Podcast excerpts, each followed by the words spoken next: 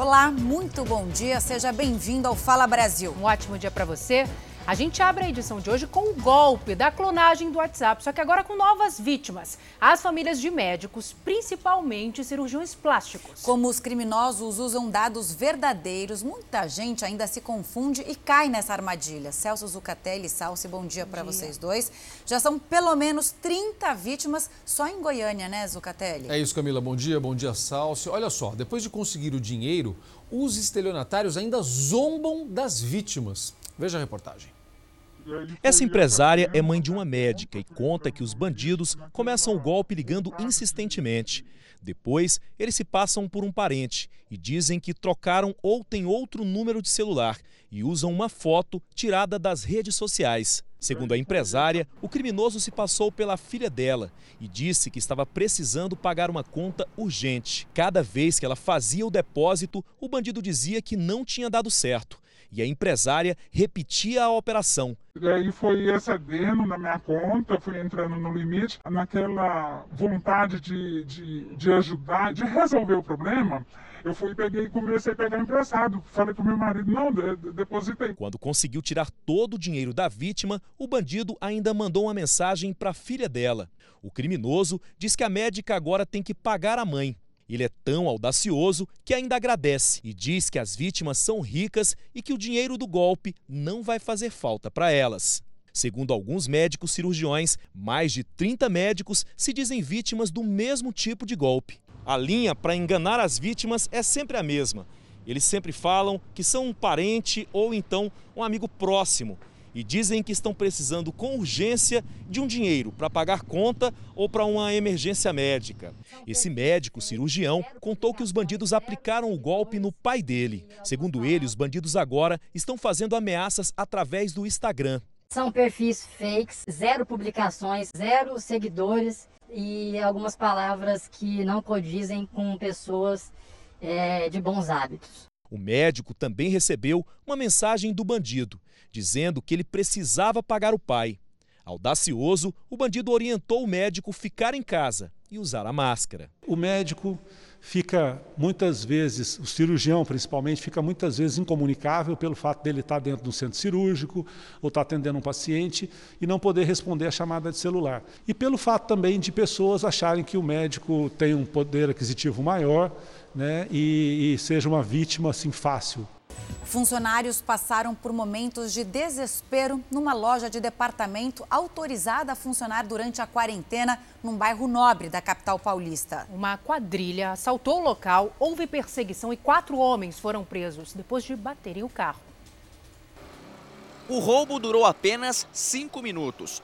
Quatro homens invadiram a loja e anunciaram o assalto. Os criminosos entraram e foram direto para o caixa e em busca do cofre. Depois de pegar todo o dinheiro, a quadrilha ainda levou jogos de videogames e controles. Os assaltantes aproveitaram esse momento de quarentena em que alguns estabelecimentos comerciais atendem um cliente por vez para praticar o crime. Eles usaram duas armas de brinquedo, renderam funcionários e um comprador que estava dentro da loja. As vítimas não sabiam se a arma era de verdade ou não e os indivíduos a todo momento ameaçavam de morte. Só ameaçavam que iriam agredi-las e principalmente queriam matá-las. Depois do roubo, os quatro homens fugiram num carro. As vítimas ligaram para a polícia militar que logo encontrou o veículo dos ladrões. Houve uma perseguição por 7 quilômetros pelo bairro. O assaltante que estava na direção perdeu o controle do carro e bateu nessa grade de proteção. Os quatro criminosos já têm passagens por roubos e foram trazidos para esta delegacia e depois vão ser levados para a cadeia. Todo o material roubado foi recuperado e devolvido à loja. O que nós recomendamos às pessoas é que não reajam, em hipótese alguma, quando forem vítimas de algum ilícito desse tipo. Né? O importante é a preservação da vida. Um corretor de imóveis foi morto com tiros de fuzil e ele tinha acabado de doar uma cesta básica. A polícia admite ter atirado contra o carro dele. Um homem bom, amigo e solidário. É assim que Ana Paula vai se lembrar do marido. Ele foi para aquele local por grande coração que ele tinha.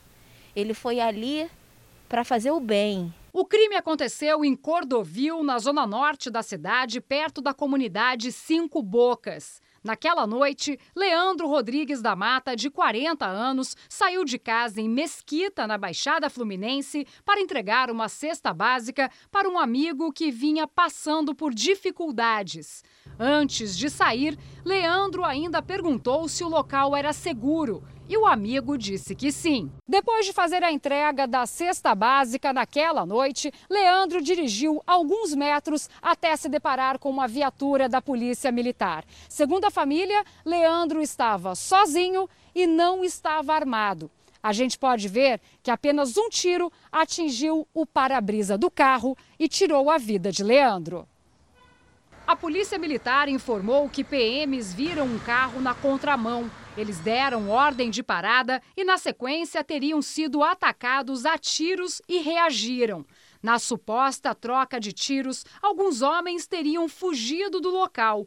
Apenas um foi encontrado dentro do carro, ferido. Leandro chegou a ser socorrido e levado para um hospital da região mas não resistiu. Um inquérito policial militar foi instaurado para apurar o caso. A Polícia Civil apreendeu as armas dos PMs e encaminhou para a perícia. A Comissão de Direitos Humanos da OAB está acompanhando o caso. Nós verificamos que a versão inicial que a Polícia Militar prestou tem uma série de contradições. No dia do crime, peritos da Delegacia de Homicídios estiveram no local e foram recebidos a tiros. Esta viatura teve o retrovisor arrancado por uma bala. O delegado responsável pela investigação informou que já ouviu testemunhas e familiares da vítima e conta com as imagens das câmeras de segurança do local para esclarecer o crime. Ele tem uma filha de dois anos e um de nove. A menina todo dia pergunta por ele. Eu estou aqui para pedir, pedir de justiça pelo meu esposo, porque era um homem trabalhador, honesto e estava levando alimento para as pessoas necessitadas. 40 mandados de prisão devem ser cumpridos em uma operação que está sendo realizada neste momento aqui em São Paulo. Vamos conversar com a Michele Rosa sobre isso. Michele, bom dia para você. Você está em frente à delegacia né, que comanda esse trabalho. Quem são os alvos dessa operação? Bom dia, bom dia a todos são foragidos da justiça, acusados de crimes sexuais e violência doméstica. Até agora, três pessoas já foram presas: dois homens e uma mulher. Eles estão sendo apresentados na divisão de capturas do DOP, o Departamento de Operações Policiais Estratégicas. Sendo que essa mulher ela chegou a fazer a denúncia, mas era procurada pela justiça por tráfico de drogas, então acabou sendo presa em flagrante. 22 pessoas com 40, 22 equipes, desculpa, com 40 policiais estão nas ruas para encontrar esses suspeitos. Essa é a segunda fase da operação Não Me Toque contra crimes de violência doméstica. Na primeira fase, mostrada aqui no Fala Brasil, 19 pessoas foram presas. Camila Salsi. Obrigada, Michele. Começa hoje o lockdown parcial na cidade do Rio de Janeiro. Vamos para lá conversar com Fábio Peixoto. Fábio, bom dia. Quais regiões aí da cidade do Rio serão bloqueadas?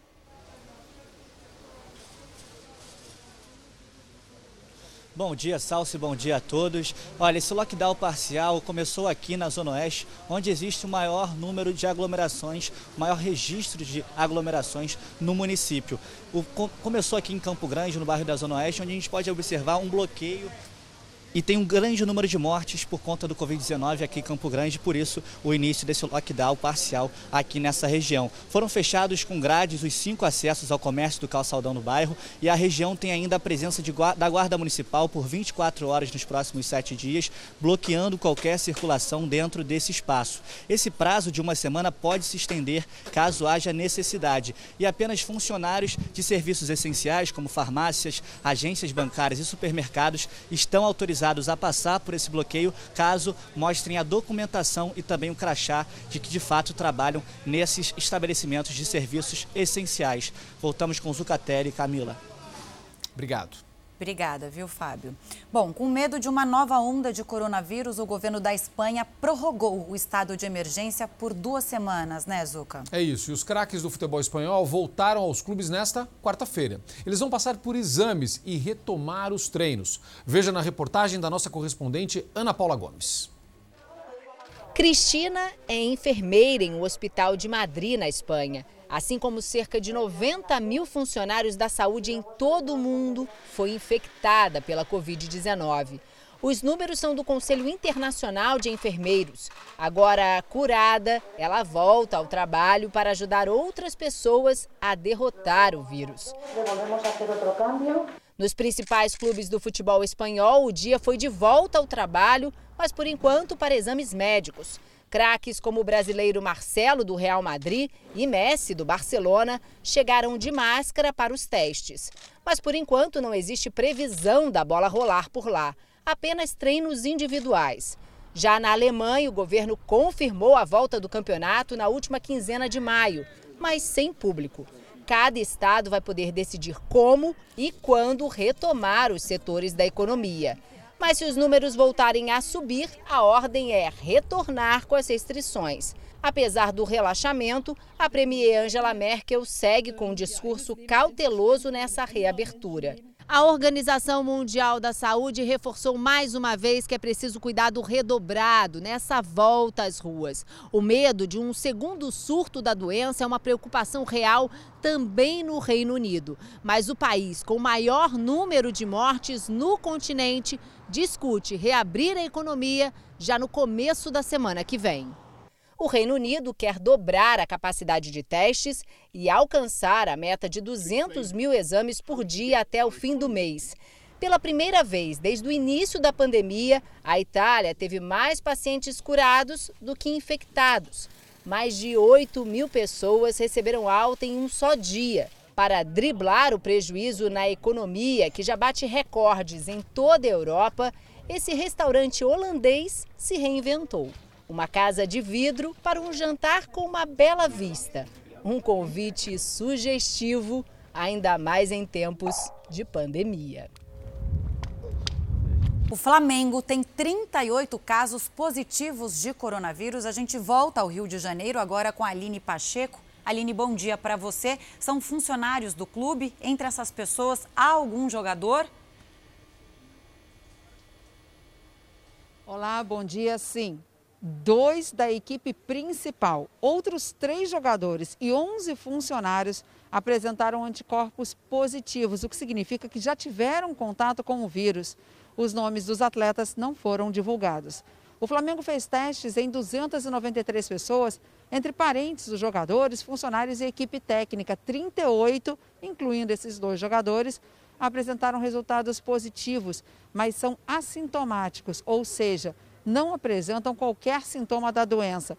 Eles vão ficar em quarentena sob a supervisão do clube e quando os testes derem negativo, aí sim vão poder voltar ao trabalho. Salce, Camila. Obrigada, Aline, pelas suas informações.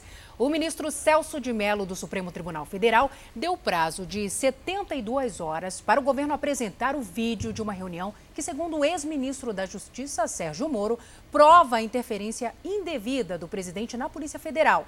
A Advocacia Geral da União está recorrendo. Especialistas ouvidos pelo jornalismo da Record TV avaliam que não há crime quando um presidente da República troca subordinados.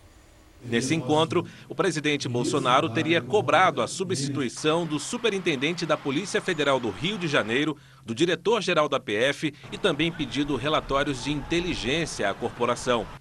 Pela decisão, as autoridades deverão preservar a integridade do conteúdo da gravação com sinais de áudio e vídeo e não permitir que as gravações sejam alteradas, modificadas ou suprimidas. Além disso, a Justiça Federal também deu prazo de 72 horas para que Bolsonaro explique o motivo da mudança no comando da Polícia Federal do Rio. O chefe da superintendência local, delegado Carlos Henrique Oliveira, foi convidado pelo novo diretor da Polícia Federal para ser o diretor executivo aqui em Brasília. Essa troca de comando no Rio também será alvo da investigação pela Procuradoria-Geral da República.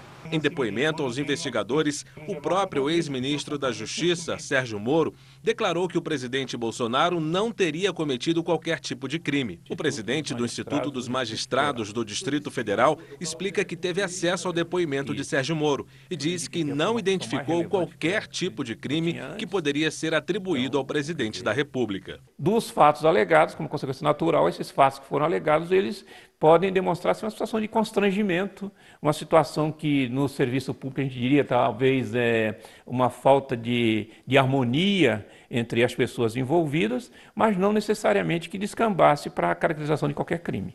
Ainda segundo o jurista, não há nenhum problema em o presidente da República decidir pela troca de comando nas superintendências da Polícia Federal, como a que aconteceu no Rio de Janeiro. A mudança em si atende o que está previsto no ordenamento jurídico. E não se pode partir da presunção de que a simples mudança significou algum desvio de finalidade, algum abuso de poder, etc. Quer dizer, não se pode presumir isso.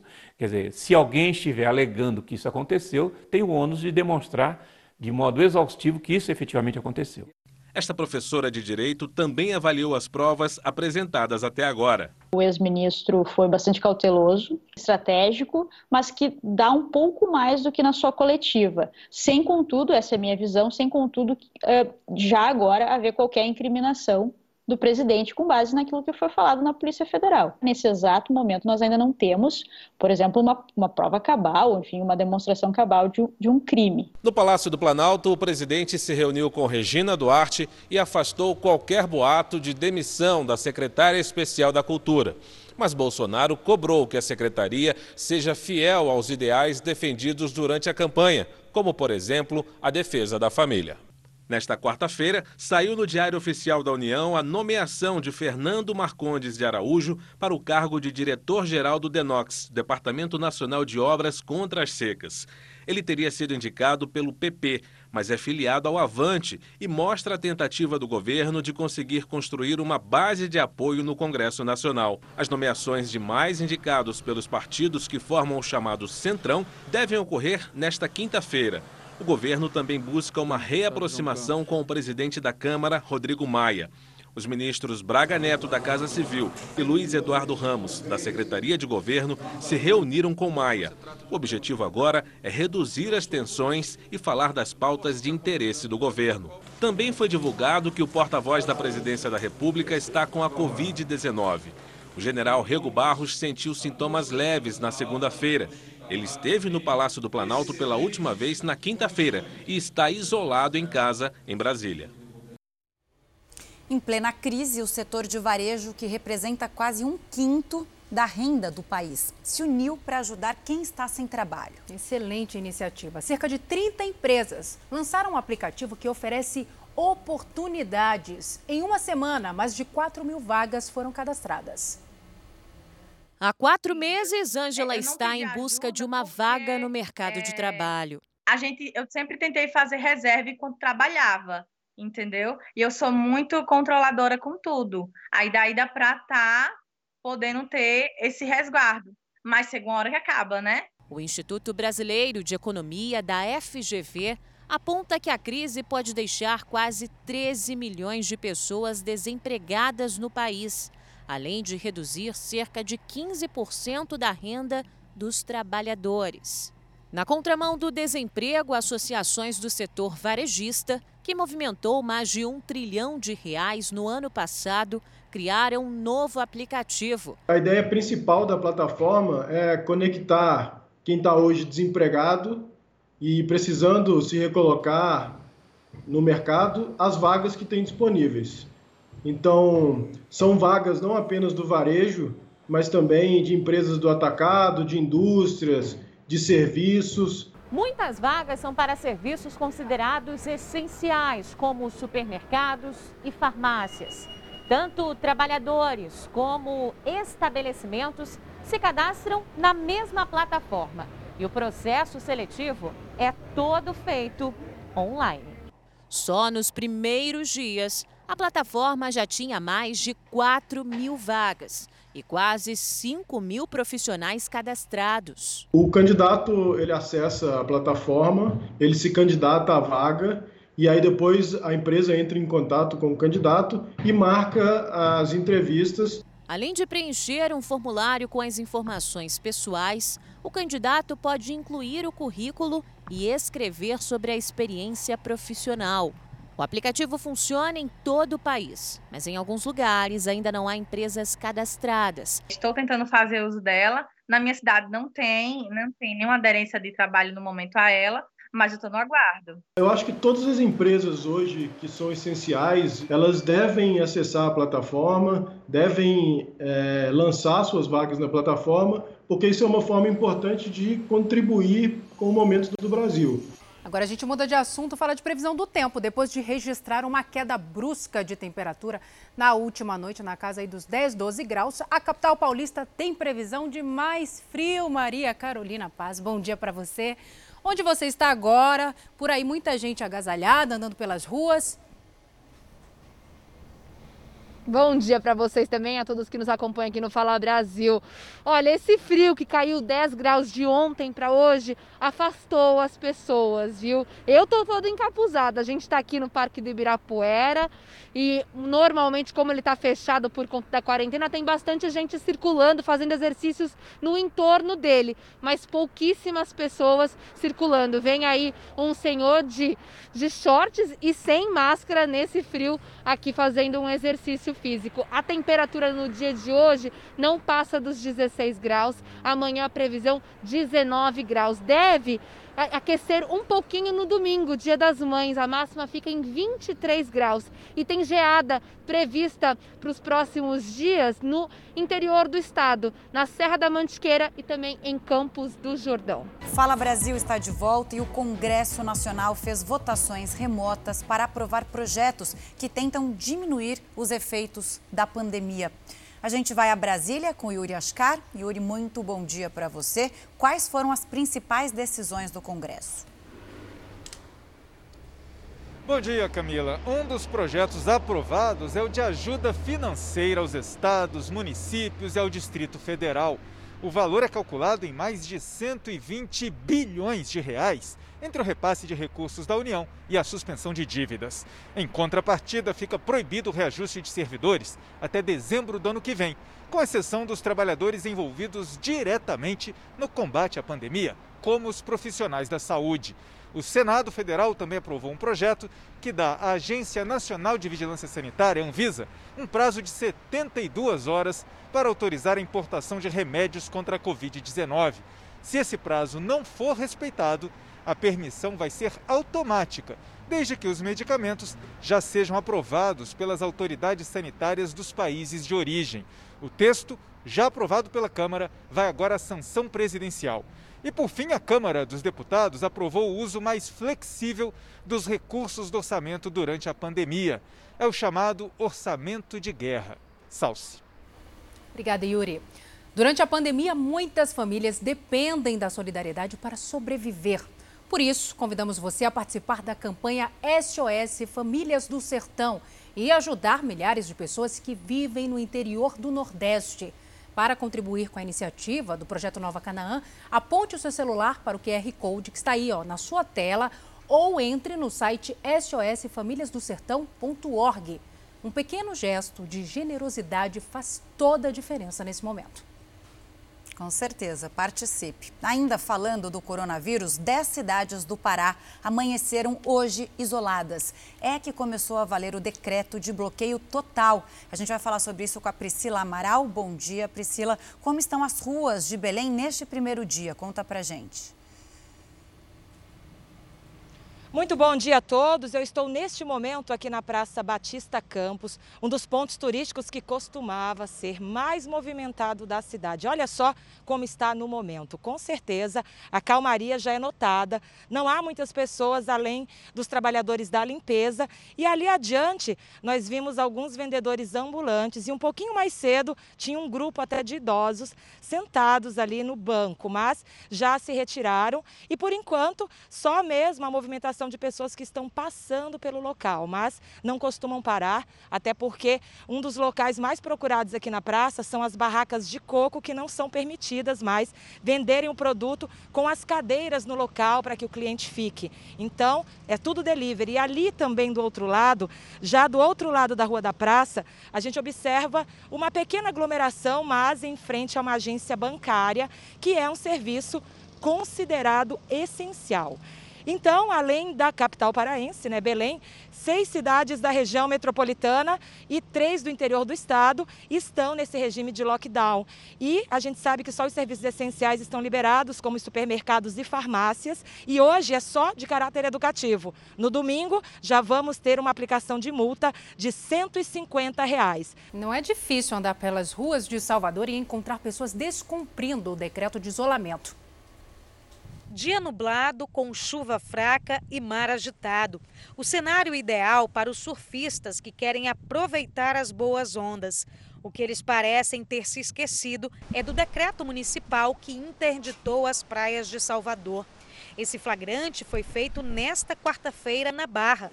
Este homem não abriu mão do esporte. Parece não acreditar na gravidade da doença. O que está interditado é fazer aglomeração. E você está no mar, você não está fazendo muito pelo contrário. Você está num lugar aberto onde você respira tranquilo.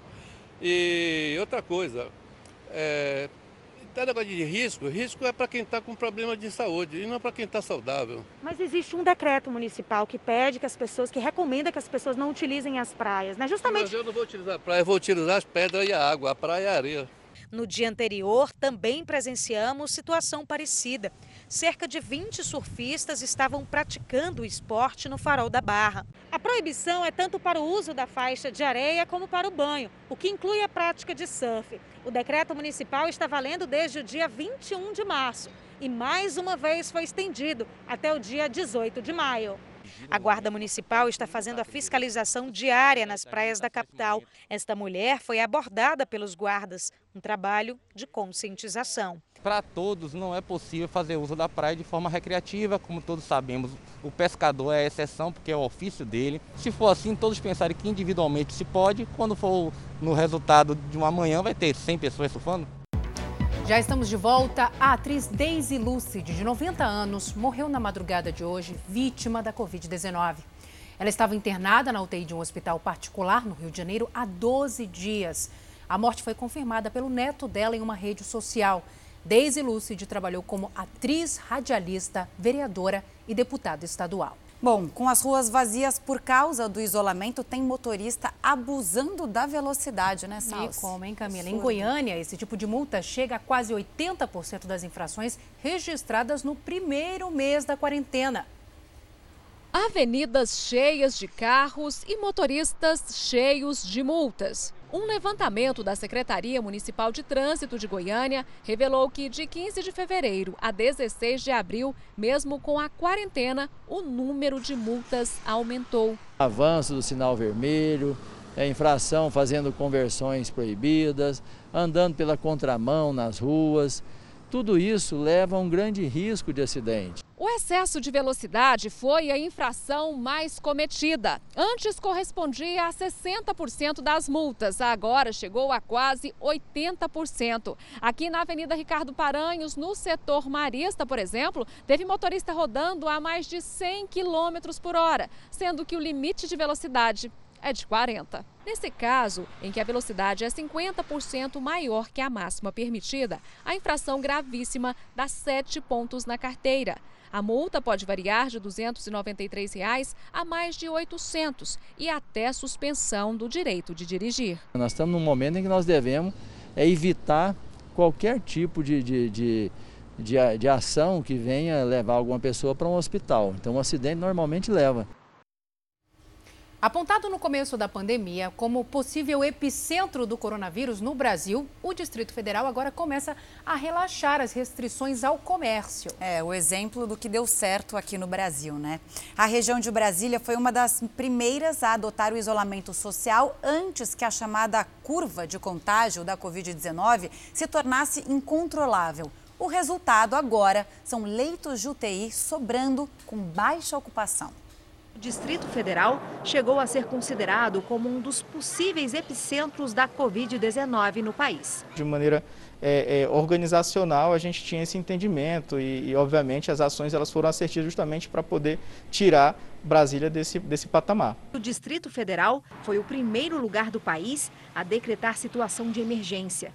Medida tomada no dia 28 de fevereiro, antes mesmo do primeiro caso registrado por aqui, em 7 de março.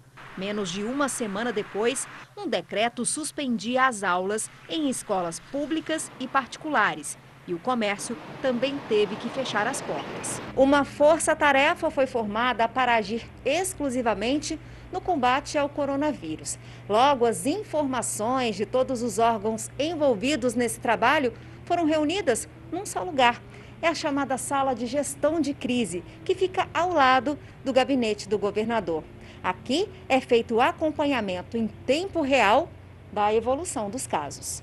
Os monitores mostram que a curva de contaminação na capital do país seguiu uma escalada bem menos acentuada que a prevista no começo da pandemia. Mas como isso foi possível? Para este epidemiologista, com isolamento social. A população respondeu muito rápido nessa fase inicial da epidemia e garantiu que o número de casos não crescesse tão rápido. Os testes rápidos no modelo drive-thru, em que a pessoa não precisa nem sair do carro, foi outra estratégia adotada para identificar possíveis casos e evitar a transmissão. Para o tratamento dos casos confirmados, a Secretaria de Saúde conta com 172 leitos de UTI, com 30% de ocupação atualmente. Índice considerado baixo e que tem levado o governo a adotar o relaxamento da restrição de algumas atividades. Lugar de notícia boa, você sabe, é o canal Virts. Acesse virts.r7.com, encontre histórias inspiradoras como esta que você acabou de ver, ações de solidariedade, compartilhe, ajudando a criar esta corrente do bem. Bom dia para vocês, meninas. Até amanhã. Até amanhã. Bom dia, até amanhã. E o Fala Brasil termina agora. Você pode rever toda esta edição e muito mais no Play Plus. Ótimo dia para você. Obrigada pela sua companhia.